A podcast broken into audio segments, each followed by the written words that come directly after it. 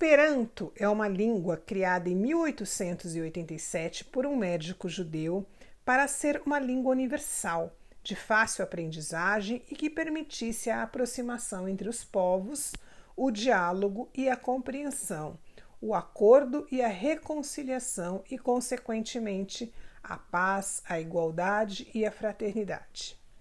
Ainda há muitas discussões sobre a sua validade, mas sem dúvida alguma, uma linguagem que todos compreendam e possam utilizar sem esforços não seria incrível? Pois é, essa linguagem já existe. Você e eu já utilizamos. É o amor. Não há quem não entenda um gesto de amor e de desamor também, que não saiba o significado de um olhar afetuoso, de um sorriso sincero ou um abraço acolhedor.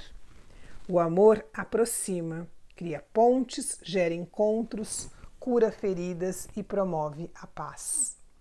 Talvez um dia o Esperanto seja a segunda língua de todos, de todos nós, como é proposto.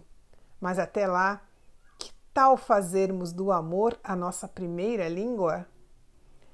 Pergunte-se: eu utilizo o amor como minha linguagem para expressar quem eu sou?